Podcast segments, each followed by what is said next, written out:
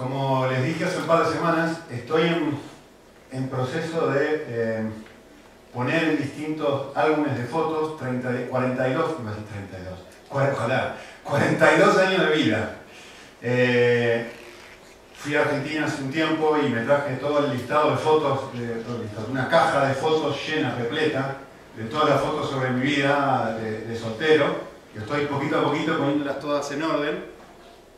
Y pues nada, voy por, sin exagerar, lo conté, ¿eh? voy por el álbum número 29.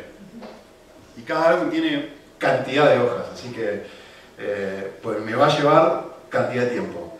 Cuestión que eh, al hacer uno de estos álbumes me acordé de algo que pasó con uno de mis amigos, con los que crecí toda la vida. este chico aproximadamente fumaba un paquete de cigarrillos por día. ¿sí? Durante toda nuestra adolescencia, la mayor parte de nuestra adolescencia y toda mi juventud, religiosamente este chico, un paquete de cigarrillos por día, un paquete de cigarrillos por día. Cuestión que después cuando me mudé a España, una vez volví, lo volví a ver, hicimos un asado, nos juntamos todos los, los ex compañeros de secundario, y este chico hacía una semana que había dejado de fumar. Eh, se ve que le había, no sé, recién creo que recién había tenido, nacido su, primer hijo y entonces estaba ultra convencido de que tenía que dejar de fumar y hacía una semana que no fumaba.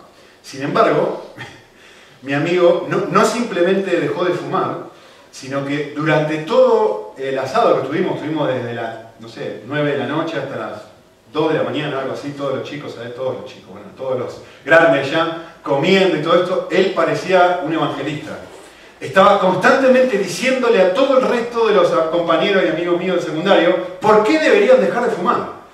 Que el fumar es malo, que los hijos, que te produce cáncer.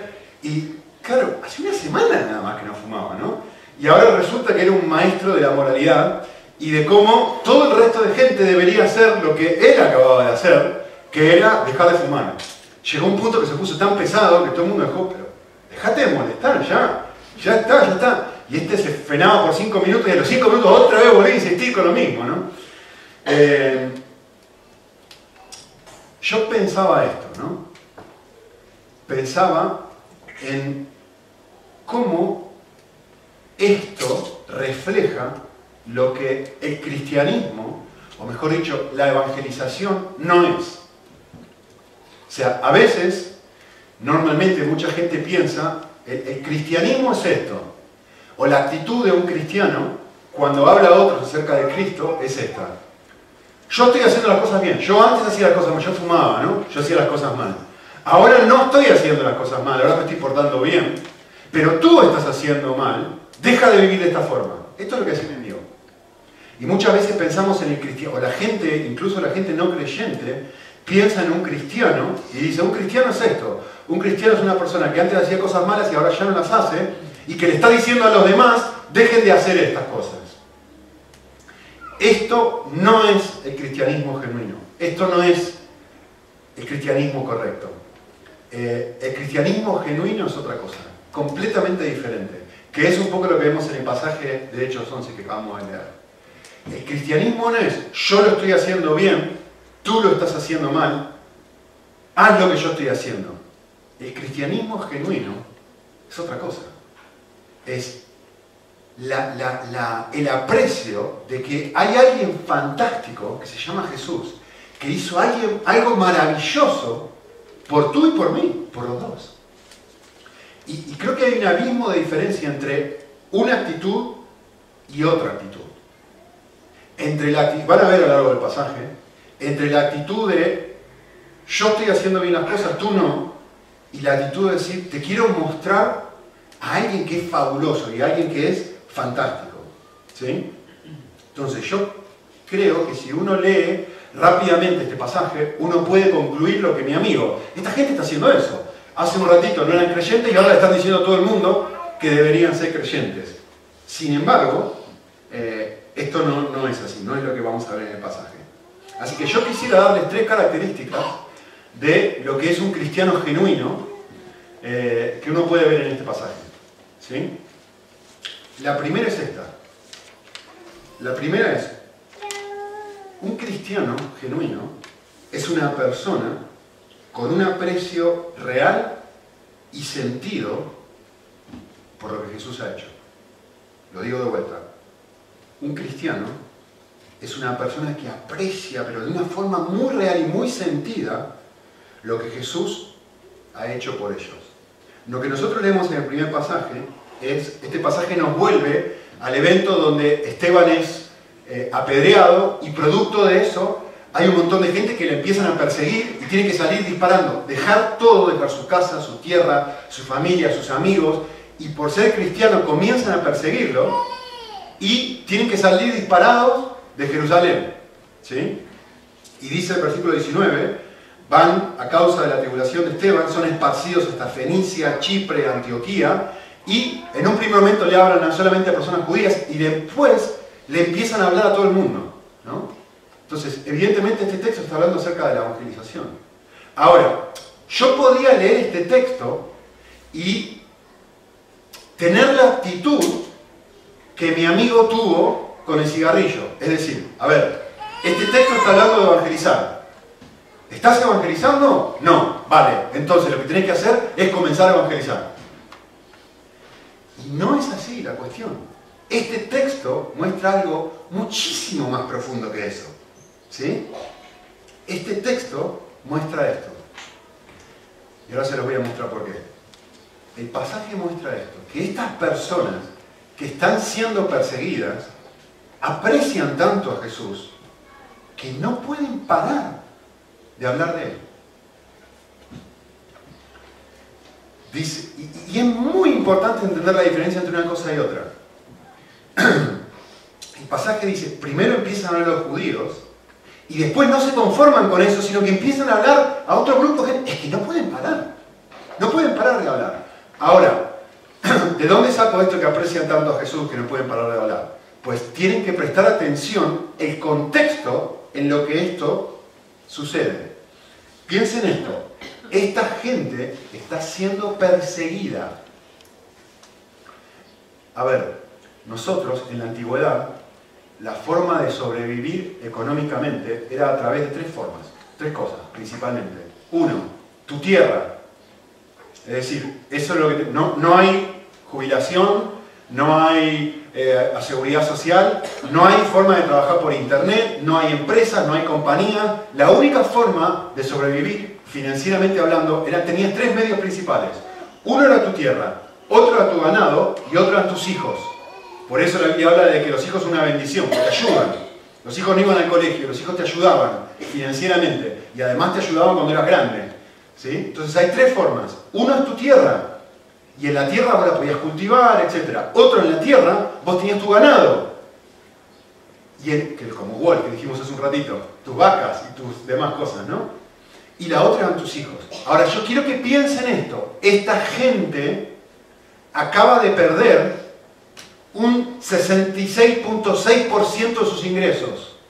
Es decir, acaba de perder su tierra, fueron esparcidos, no tienen forma de cultivar y tampoco tienen forma de mantener su ganado. Así que aquello que es su fuente de ingreso, el 66.6% de sus ingresos, lo terminan de perder. Lo único que le queda son sus hijos. Ahora, quiero que reflexionen en la razón por la cual el texto dice que ellos perdieron lo que perdieron. No es por un momento en donde pasa por una crisis económica Jerusalén. No es por un momento en que hay una... Eh, hay mal tiempo y hay tormenta y pierden toda su cosecha. No es porque hay eh, una enfermedad y pierden todo su ganado. No, no, no, no, no, no. El texto dice, es por causa de Cristo que ellos pierden el 66% de sus ingresos. Y aunque pierden el 66% de sus ingresos, por causa de Jesús, a pesar de eso, no paran de hablar de él. Así que yo quiero preguntarte esto. ¿Cuál sería tu actitud y mi actitud si tú tuvieras que expresar en cuánto cobras ahora mensualmente? Si tuvieras que sobrevivir con un 66.6% menos de lo que ganas hoy. Yo, personalmente, estaría desesperado pensando, cómo voy a alimentar a mis hijos, cómo voy a sobrevivir, cómo voy a, mantener a mi familia. Lo último que voy a estar pensando es hablar de Cristo. Estoy en una nación distinta, sin conocer a nadie, sin un contexto donde alguien me pueda ayudar, sin familia, sin nada, y esta gente, lo primero que hace, y lo que el texto dice es, primero empiezan a hablar a estos, y le hablan a estos, y después que no se le aguantan de hablar a estos, van y le hablan a estos otros. Y no solamente eso, sino que la razón por la cual lo hacen es por la misma causa. Cristo, por Cristo pierden su dinero y por Cristo van y hablan. Esto es fabuloso. Me llama muchísimo la atención esto. En otras palabras, para ellos, evidentemente, Cristo es muchísimo más valioso que lo que han perdido. Es muchísimo más valioso que su 66.6% de su salario que acaban de perder. Están esparcidos y no paran de hablar. No lo podés frenar. Aún en medio de una situación súper dolorosa, no paran de hablar. Conclusión. Hablar de Cristo es una consecuencia de atesorar a Cristo. Eh, es como les dije antes, o sea, mi amigo es fácil venir y ponerse una posición y decirle a otro, no, que tú tienes que hacer esto, tú tienes que hacer lo otro, cuando en realidad la vida cristiana, el cristianismo genuino, es algo completamente diferente a esto. El cristianismo genuino es una persona que aprecia tanto a Jesús que no la puede frenar.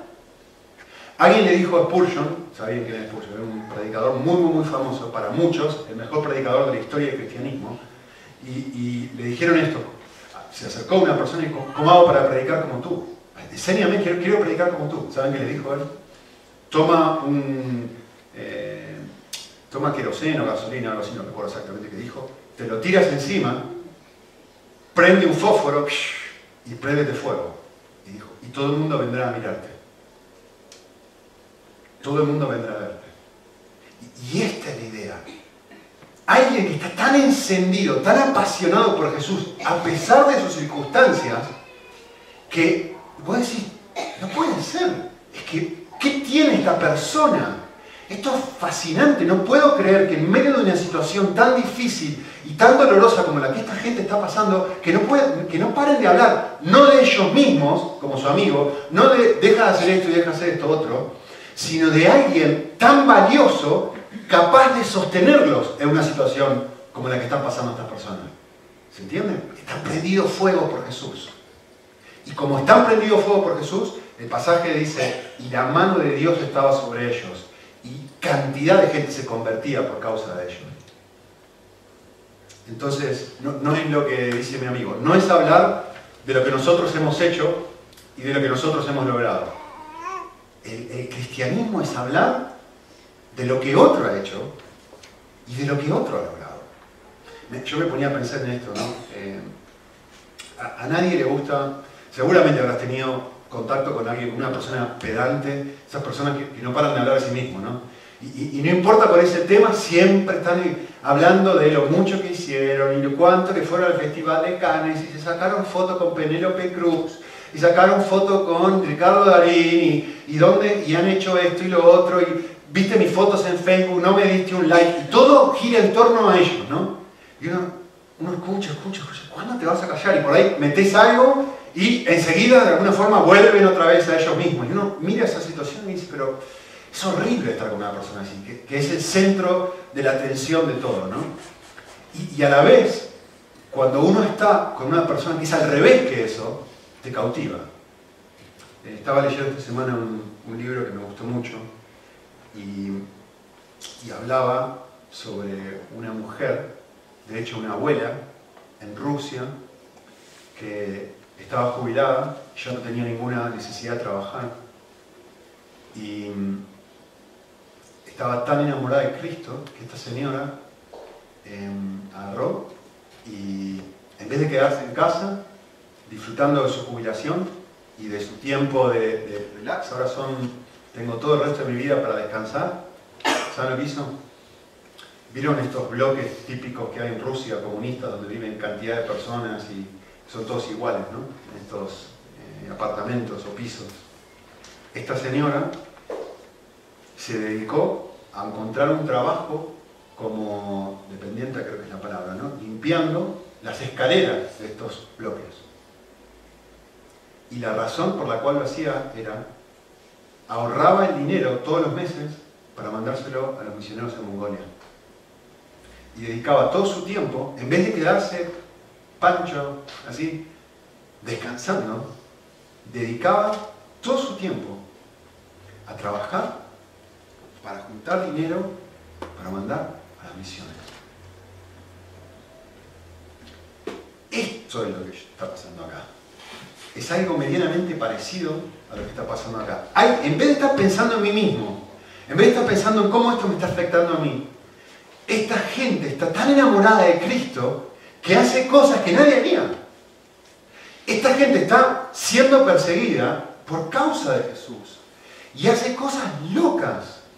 Va y le habla a otros de lo maravilloso y lo fabuloso que es Cristo. El texto dice, y les hablaban y predicaban a otros acerca de Jesús.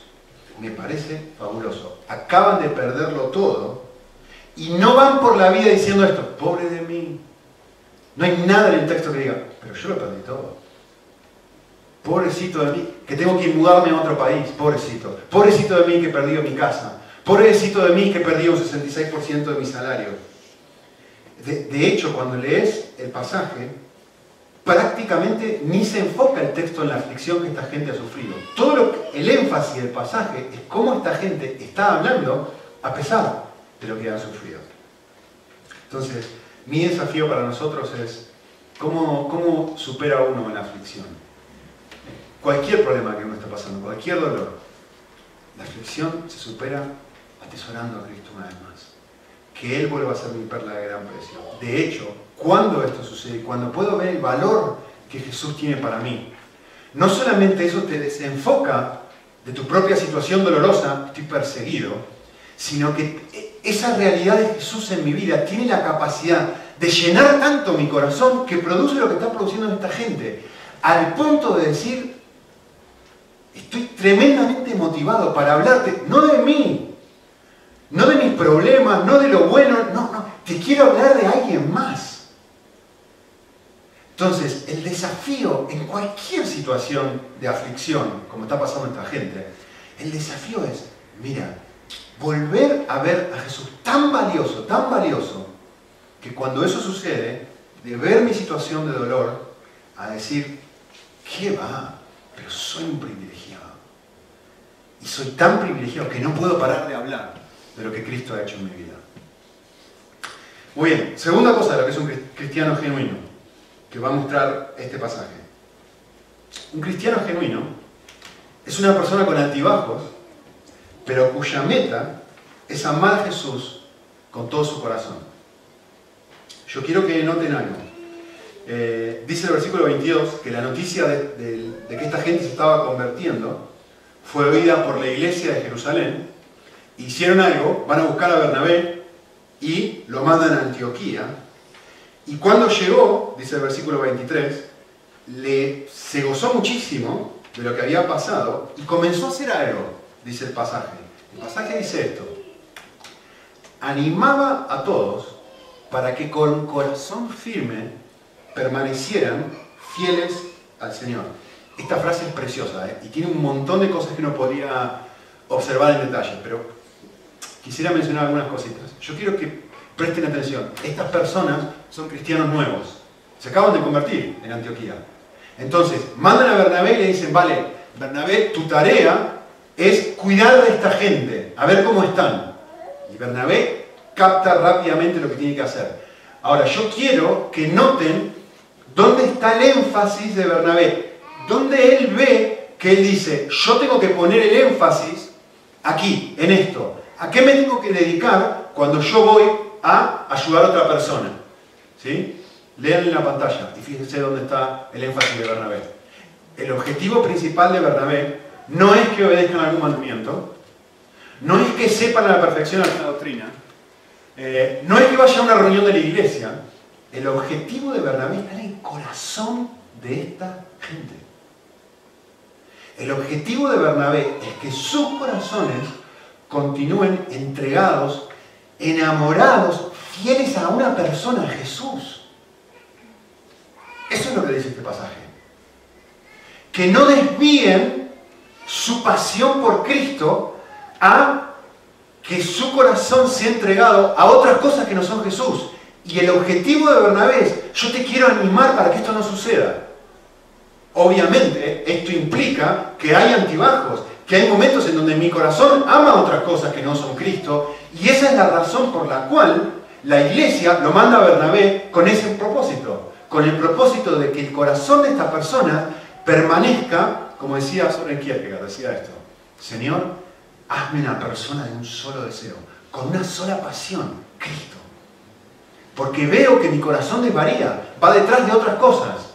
Y el objetivo de Bernabé era esto, lograr animarlos a estas personas para que siguieran amando a Jesús. Para que su corazón, ojo, que sus corazones, lo que esta persona desea, no variara y siguiera fiel a Cristo. Así que Bernabé es muy consciente de que los corazones pueden subir y bajar. Y esa es la razón por la cual los alienta. Esto es exactamente lo mismo que dice el libro de Proverbios.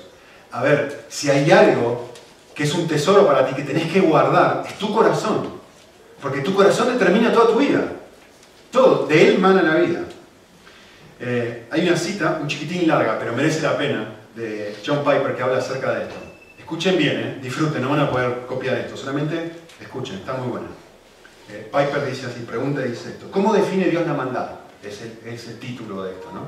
Y él dice esto, cita un versículo, y dice así, porque dos males ha hecho mi pueblo. Cito un pasaje en Jeremías.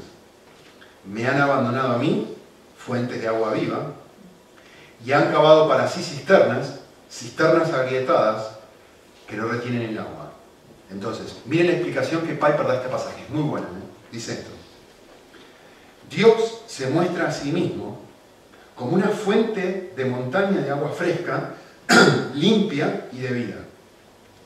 La manera de glorificar una fuente de agua como esa es disfrutando del agua y alabando el agua y mantenerse regresando por más agua y señalar a otros el camino al agua y nunca, nunca, nunca preferir otra agua en el mundo que esa agua. Esto es lo que hace que la fuente parezca muy valiosa. Así es como glorificamos a Dios la fuente de agua viva. Y sigue la cita. ¿Ustedes se dan cuenta que esto es lo que está pasando? Acá en el libro de Hechos. Para la gente, gente, Dios es una fuente de agua viva. Y no pueden parar y vuelven y vuelven y no pueden parar y no pueden parar de hablar de esta fuente preciosa, de esto que es valioso para ellos. Se convierten en nuevas personas y Bernabé dice, esto es lo que yo tengo que hacer. Yo tengo que ayudar a estas personas a que mantengan su corazón en el lugar correcto, a que sigan bebiendo de esta agua y que su corazón no vaya a beber a otro lugar, porque nuestro corazón me varía y va buscando otras cosas. ¿sí? Y justamente esto habla el pasaje de Jeremías, y miren cómo termina la cita, muy bueno, dice esto. En los días de Jeremías, el pueblo de Israel probó la fuente de gracia de Dios y no le gustó. Así que dieron todas sus energías a la búsqueda de agua mejor, de agua que trajera satisfacción. No solo Dios llamó a este esfuerzo vano, cisternas de agua que no retienen el agua, sino que además lo llamó maldad. El texto dice, dos males han hecho mi pueblo. Pusieron las, las perfecciones de Dios en la lengua de su alma y no les gustó lo que probaron. Entonces se volvieron y desearon las cisternas mortíferas de este mundo. Este doble insulto es la esencia de lo que es la maldad. Así que preferir los placeres del dinero, el poder, la fama o el sexo por encima de las delicias de la diestra de Dios no es como preferir el caramelo al sirope de chocolate una simple cuestión de gusto. No, no, no. Estimar a Dios menos que cualquier otra cosa es la esencia del mal. Del mal. Fabuloso. Yo sé que lo dice de manera complicada, pero piensen un momento. Esta es la razón por la cual Bernabé fue Antioquía. El corazón de esta gente hace así. Está constantemente desvariando diciendo, voy a beber de Dios, voy a beber del mundo, voy a beber de Dios, voy a beber del mundo. No, no, no. Si yo tengo más dinero, si tengo un mejor trabajo, si mi vida, si mi marido, si mi esposa, si la situación cambia, entonces voy a ser feliz. Y Bernabé va a este lugar para que sus corazones permanezcan firmes a una cosa, Cristo. Esto es lo que está diciendo. Y el objetivo de Bernabé es animarlos a ellos no simplemente que obedezcan un mandamiento, a que se porten bien, a que ven, tú tienes que hacer lo mismo, a que dejes de fumar, a que... No, no, no, no, no. A que tu corazón no sea cautivado por algo que no sea Cristo. A que Cristo esté en el lugar que tiene que estar, como tu mayor tesoro, como tu fuente de agua viva, como la cosa más valiosa de tu corazón. Y los animaba a que sus corazones permanecieran fieles a Cristo. Eso es la vida cristiana. Eso es el cristianismo genuino. Eso es el cristianismo genuino. Enamorarse cada día más de Jesús, consciente de que hay altibajos en la vida, pero consciente también de que por eso necesito ánimo. Por eso estás acá escuchando lo que estás escuchando ahora. Porque tu corazón y mi corazón desvarían. Pero finalmente el objetivo y la meta de tu corazón y el mío es que tengas suficiente firmeza de que ya no desvarío. o mejor dicho, que cada vez desvarío menos. Y cada vez desvarío menos. Y cada vez desvarío menos. Señor, hazme una persona de un solo deseo, decía Kierkegaard. Es eso. Es lo que Ananías, perdón, es lo que Bernabé está tratando de hacer con esta gente. Esto me hizo pensar en, un, en una definición que no me acuerdo dónde la saqué, si la inventé, si la copié en algún lado, la verdad que no, sé la, fuente. Pero hace unos años eh, pensé en esta definición sobre qué es el pecado, ¿no? Escuchen, está muy bien para pensar. El pecado es aquello, es todo lo que debilita tu razón, lo que destruye la compasión de tu conciencia, lo que obstruye tu sentido de Dios, o aquello que te roba el gusto por las cosas espirituales. Eso es pecado para ti, a pesar de lo inocente que puede resultar en sí mismo no hagas, no toques, no digas, no, no, no, no, no. ¿Qué es lo que te va a robar el gusto por Dios? Y los animaba a permanecer fieles a Cristo. En sus corazones, no, no de acá, ¿eh?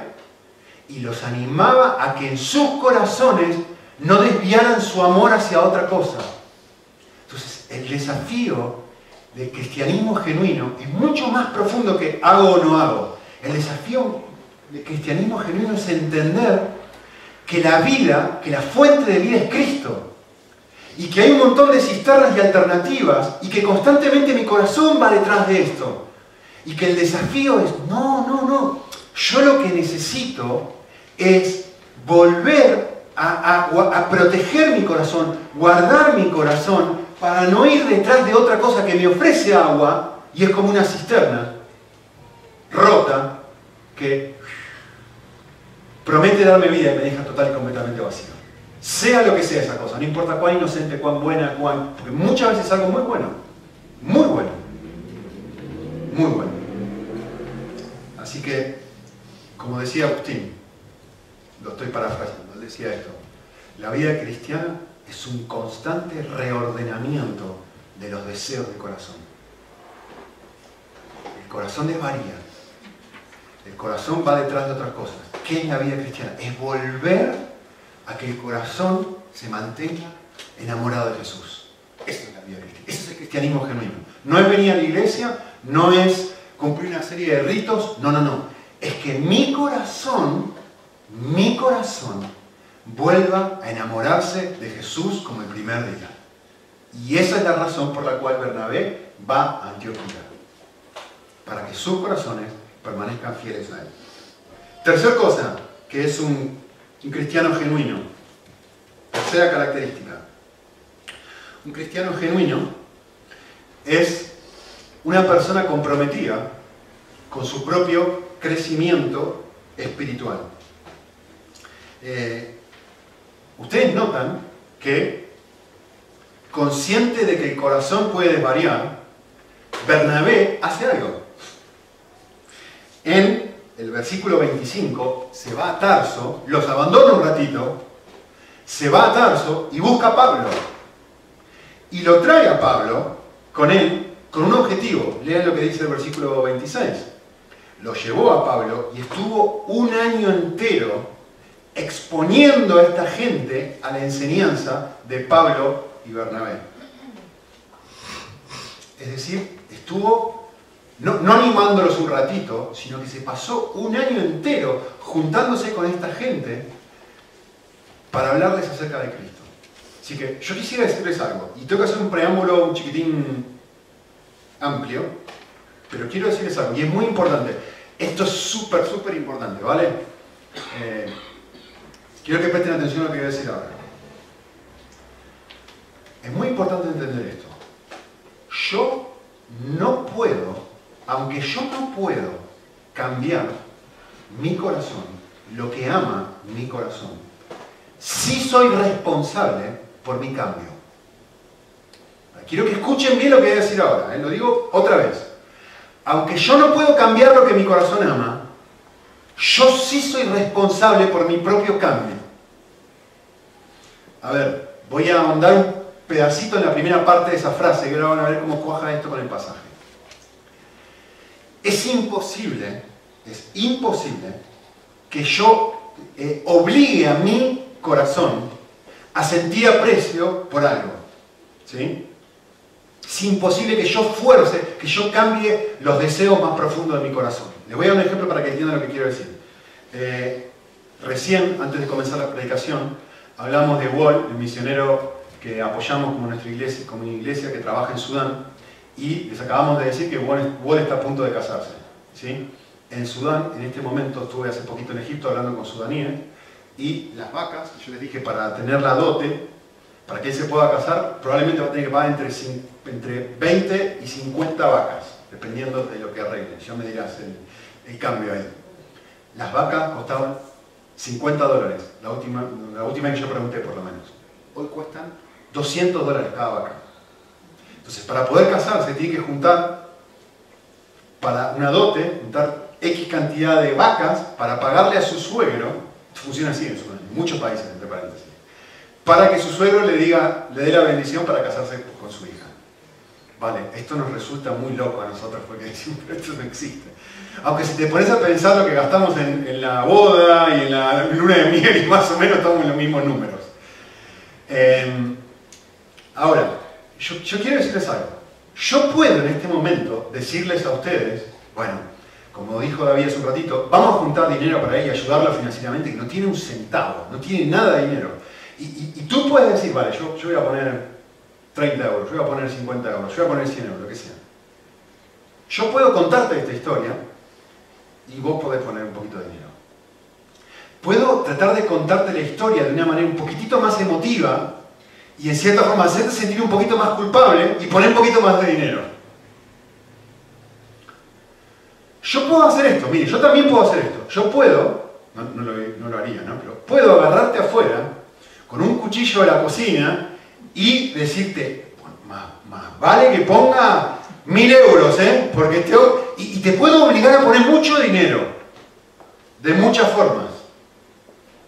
Pero miren esto, presten atención a lo que voy a decir ahora, es muy importante. ¿eh? Yo puedo hacer eso. Y tú puedes poner dinero. Pero hay algo que yo no puedo obligarte. Aún si te obligo a, poner, a vender tu casa. Hay algo que yo no puedo obligarte a hacer. Ni tú puedes obligarme a mí. Yo no te puedo, ni tú puedes hacer esto. Yo te pido, ahora, que tú valores el casamiento de Wall como si fuera casamiento de tu propia hija. Y que tú tengas las mismas emociones, los mismos sentimientos, el mismo nivel de pasión y el mismo nivel de amor que tendrías si se casara tu hijo o tu hija. Yo estaba pensando en mi nena, ¿no? Que, nunca se va a casar, claro. Tenía prohibido eso. Lo tienen prohibido hasta que pasen los 40. Eh, yo, si mi hija se casa, yo le voy a decir lo que yo haría. Yo estaría meses ahorrando para ayudarla a pagar la noche de boda, a decir, ¿qué te puedo Estaríamos con mi esposa pensando en el vestido, en el luna de miel, iríamos con ella, estaríamos súper entusiasmados. ¿Por qué? ¿Por qué? Por el nivel de aprecio y de amor que yo tengo por mi hija. Y tú harías lo mismo, no te engañes. No harías eso por vos. Vale, podés poner una cantidad de dinero, pero vos entendés que yo no te puedo obligar a que tu corazón ame a Wall con el mismo nivel de amor que tú amas a tu hijo? Que eso es algo imposible. No puedo hacer eso. Aunque des dinero, no puedes hacer eso. Porque Wall y mi hija, en mis ojos, no tienen el mismo valor. Y es normal eso. Es total y perfectamente normal. Déjeme dar otro ejemplo, más simple. Eh, de hecho, Jesús dijo esto, para que vean que esto no es un invento mío. Jesús dijo, el corazón funciona de esta forma. El corazón sigue, va detrás de aquello que tú has hecho tu tesoro. Donde esté tu tesoro, tu corazón lo sigue, va detrás. Es imposible que tu corazón no corra detrás de esto que tú has concebido como algo valioso. En el caso de acá, el dinero, ¿no? En el caso de Mateo 6. En el caso que estoy compartiendo yo, mi hija. Mi hija para mí es que es imposible que yo diga, me mantenga impasible y diga, no, no, no, que mi hija se arregle solo en su casamiento. Es que la amo con todo mi corazón, es mi tesoro, es mi niña, la única nena que tengo, la mayor, la amo. Es que es imposible que no me, no me involucre en eso. A ver, lo mismo pasa, lo he hablado de esto varias veces, pero lo mismo pasa con, Sara, el fútbol. Lo mismo pasa con la pesca. Por ejemplo, yo soy una persona, a mí no me gusta la pesca, no, no, me entusiasma la pesca. A ver, ¿puedo ir a pescar? Sí, sí, puedo ir a pescar, pero nadie puede, aunque me ponga un revólver en la cabeza, causar en mi corazón el mismo aprecio que siente una persona por la pesca que le gusta y que encuentra placer en eso, que es su tesoro. ¿Puedo participar del evento? Claro que puedo participar del evento, pero vos no podés obligarme que yo encuentre placer en eso. O con el fútbol. Si no te gusta el fútbol, podés estar, obligarte a ti mismo a mirar el fútbol, pero nadie te puede obligar a encontrar placer en el fútbol. ¿Por qué? Porque el amor es una respuesta. El corazón sigue aquello que por alguna razón tú mismo dices, esto es un tesoro para mí. Y evidentemente lo que es un tesoro para ti no es un tesoro para mí. Para esta gente Cristo es un tesoro. Entonces no tiene cuando pierden su dinero, cuando pierden su tierra, cuando pierden todo, no han perdido su tesoro y no pueden parar de hablar de este tesoro. ¿Sí? Así que es importante entender esto. No puedo obligar a mi corazón a amar cualquier objeto, pues un objeto, persona o a Dios o lo que sea. Algo en mi apreciación de ese objeto tiene que cambiar para que yo cambie mi actitud hacia él o hacia ella. Ejemplo, yo sé que son palabras muy complejas, estoy filosofando, pero les voy a dar un ejemplo para que se entienda bien. La cerveza para mí. Yo cuando, toda mi vida, nunca tomé cerveza, nunca. Estaba, como les dije, estaba trabajando, estoy trabajando en estos álbumes de fotos y me vi con este chico justamente y estaba tomando una cerveza, yo de jovencito, de 19, 18 años, no conocía a Cristo, etc. Les digo la verdad, yo tomaba cerveza con ellos, pero no me gustaba. A mí nunca me gustó el alcohol, nunca, nunca, nunca, nunca me gustó el alcohol.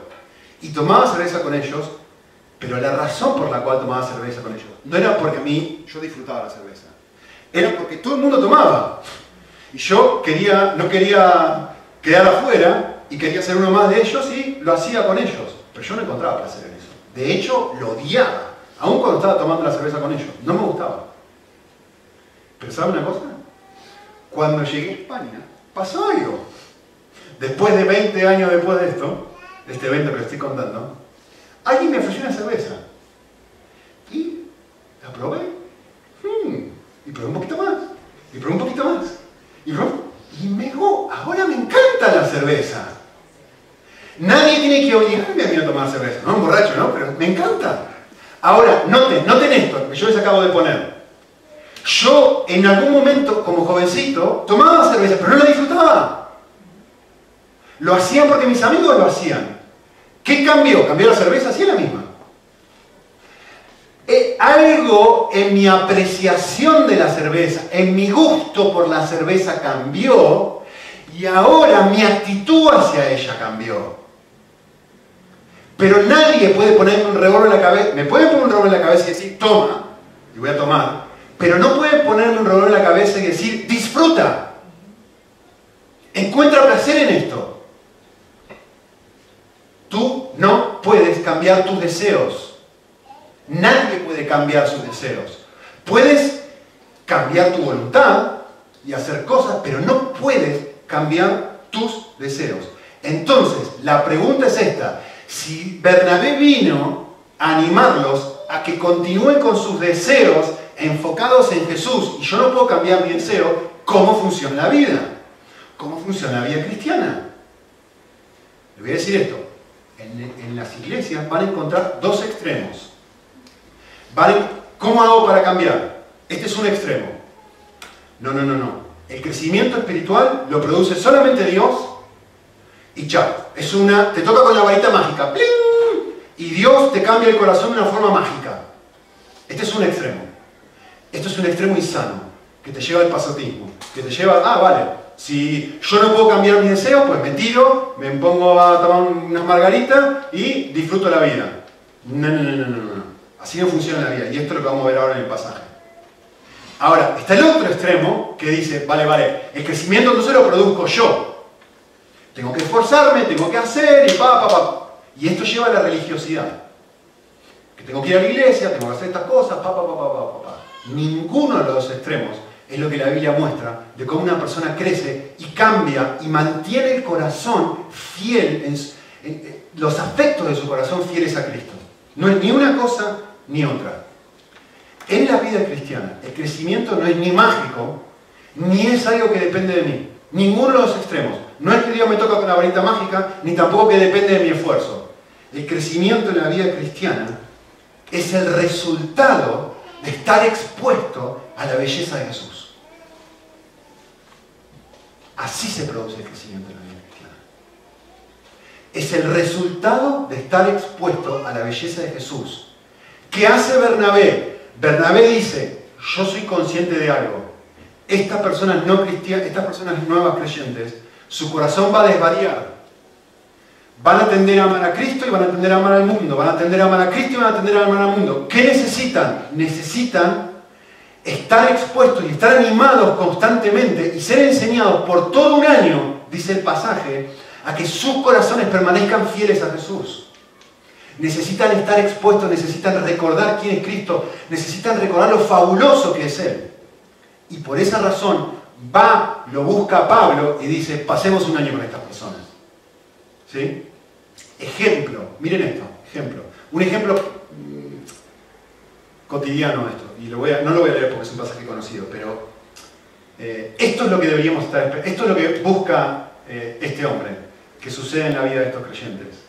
Eh, si recuerdan, pasaje cuando Pedro, Jesús lo llama Pedro, y él está en el lago, y Pedro termina de pescar toda la noche, y dice, dice el pasaje que vuelven todos cansados y Jesús le dice a Pedro, Pedro, tira, vuelve y tira la red de este lado del lago. ¿Y cuál es la actitud de Pedro en ese momento? Medio escéptico, ¿no? Ah, bueno, Señor, estuvimos pescando, pero porque tú lo dices lo voy a hacer. Va y lo hace. ¿Qué sucede después? Miren esto. Al ver esto, bueno, tira la red lleno, repleto de peces, repleto de peces. Piensen esto, esto es exactamente lo mismo, le voy a dar una analogía para que me entiendan. Esto es lo mismo que una persona que tiene una inmobiliaria en España, hace 3, 4 años atrás, en el momento de la peor crisis de inmobiliaria, después de la burbuja o un poco más, que no vendías una casa ni a palos, que de repente va y vende una mansión un milagro, ¿no? En el momento de crisis, después de la burbuja inmobiliaria en España, vender una propiedad así.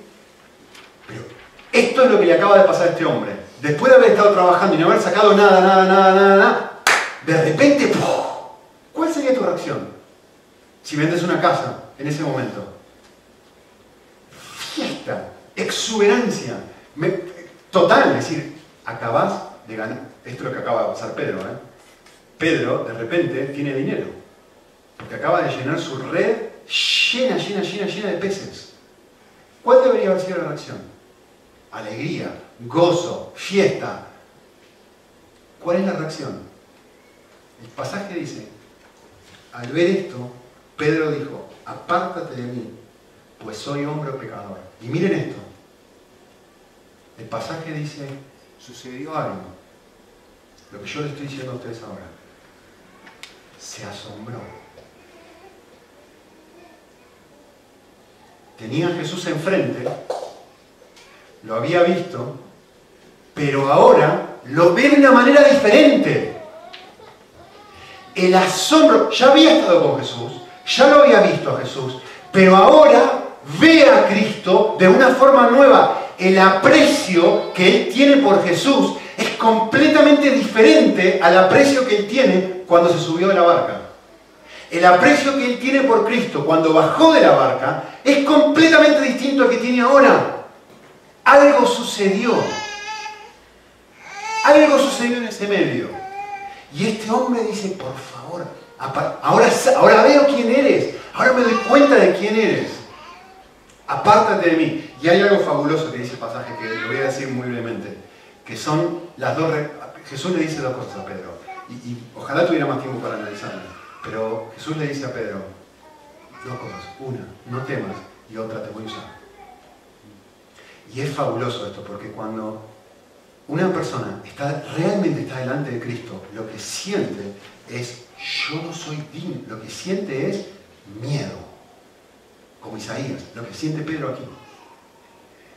No, es que yo no puedo, no, tú y yo somos tan distintos, tan distintos que yo ahora veo quién soy, ahora veo quién es tú. Y la primera palabra que sale de la boca de Jesús es, ¿sabes qué? Yo soy distinto.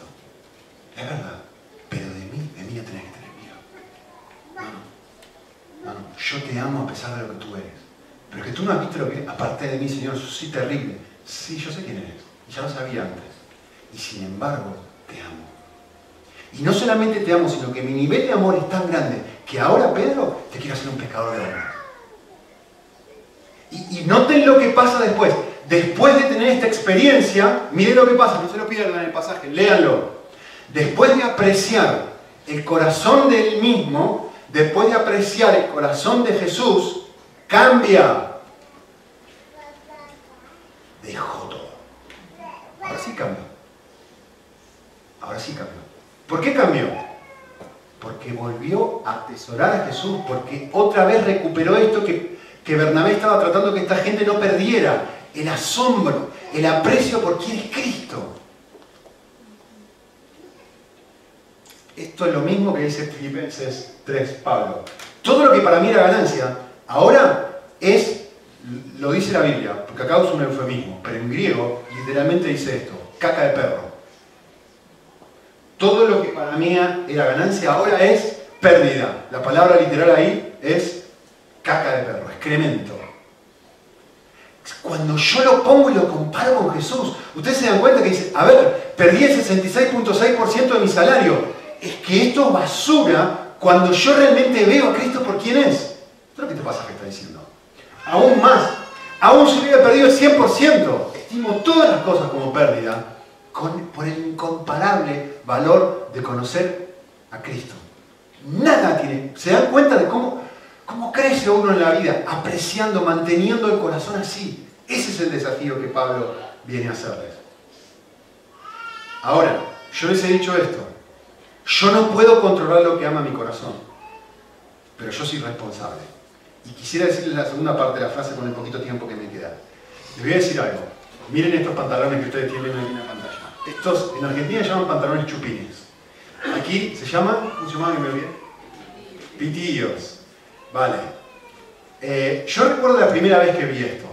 Para mí esto era desagradable jamás ustedes me van, a ver aquí, siempre me voy y me compro los pantalones en Estados Unidos porque realmente me causa mucho ir vestido todo apretado con los pantalones ahí flaquito, parezco un tero tras que soy alto, ¿no? Entonces digo, esto me parece horrible, horrible, horrible, horrible. La primera vez que vi una persona, un varón especialmente, vestido así, ¡qué asco! ¿Cómo se puede vestir así? ¿Saben? Algo pasó. Hace un par de años, hace como 4 o 5 años que ya están de moda esto, y propaganda, propaganda, propaganda, propaganda, propaganda, propaganda, propaganda. Ahora todo el mundo usa estos pantalones. De hecho, yo soy el único que no los usa. Todo el mundo usa estos pantalones, así, casi todos. ¿sí? Pero hay algo que pasó que fue muy interesante. Después de un montón de tiempo, mi hijo se compró un pantalón así, de estos así de uso. Y lo miré el otro día y pasó algo muy interesante. Me empezó a agradar. Digo, pero que amigo, ahora me gusta esto. Sí. Miren, escuchen esto. Aunque apreciar algo es una respuesta que yo no puedo controlar, el aprecio por algo también se aprende. Yo no puedo controlar lo que mi corazón ama. Pero la esencia del marketing es venderte algo, es convencer a tu corazón de algo que para ti es valioso y lo elijas voluntariamente. Engañado, por supuesto, ¿no? Pero, a ver, otro ejemplo. Mi niño le encanta juntar cromos. Yo se les he dicho esto. ¿Por qué? Porque todos sus niños alrededor juntan cromos. Entonces eventualmente empezó a juntar él. De hecho, el hijo de David no le gusta ni el fútbol, mi hijo se apasiona y nos ha contado en un mensaje, me acuerdo, de que su hijo está apasionado por las cartas de fútbol y las tiene todas. ¿Por qué? ¿Le gusta el fútbol? No, porque todos sus niños la tienen. Miren, les dije que estaba juntando fotos, ¿eh? Ese soy yo con la misma edad de mi niño. ¿Saben qué? No estoy juntando cromos, estoy juntando monedas. Porque un día en mi cole, todos mis amiguitos se pusieron a juntar monedas. Entonces, ¿qué hizo Nico? Empezó a juntar monedas. El aprecio por las monedas se aprendió, el aprecio por las cromos se aprendió. Ellos disfrutan, yo cualquier, lo disfruto hacerlo, ¿pero por qué? Porque es un gusto aprendido. Como por mí por la cerveza. No te podés forzar a aprender a um, disfrutar algo, pero sí podés aprender a disfrutar algo. ¿Sí? Entonces, ¿qué quiero decir con esto? Que nuestros corazones son tremendamente influenciables. Por eso la Biblia dice en Romanos 12, no seas influenciado por la forma de pensar de este mundo, sino transformados por medio de la renovación de vuestro ser interior.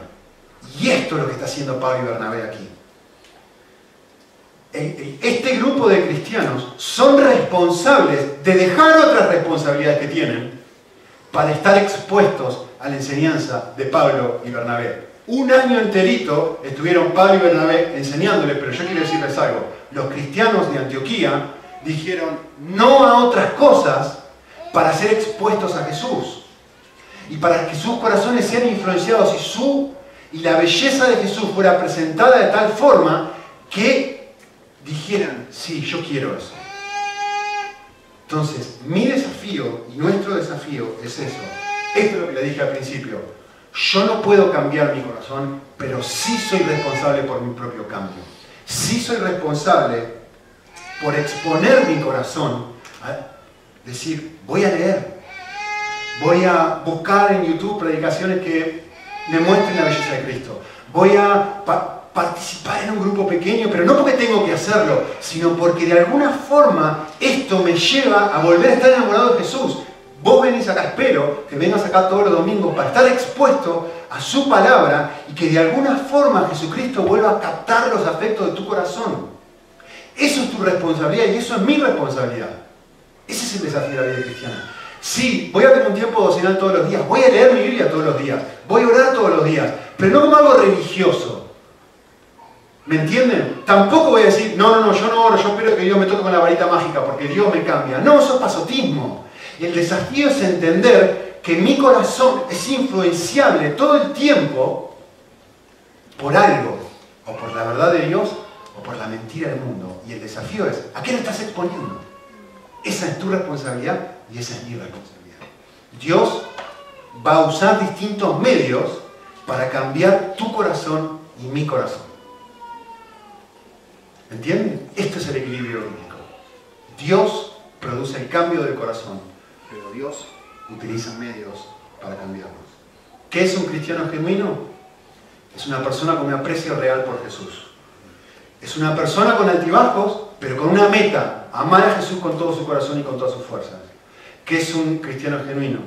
Es una persona comprometida con su propio crecimiento espiritual. No alguien que se lava las manos, no alguien que está esperando que Dios toque con la varita mágica, pero alguien consciente de que no puede cambiar su corazón, pero sí puede exponerlo a la verdad. Oramos. Señor, que en tu gracia en tu verdad, tú nos ayudes a vivir este equilibrio. El equilibrio de eh,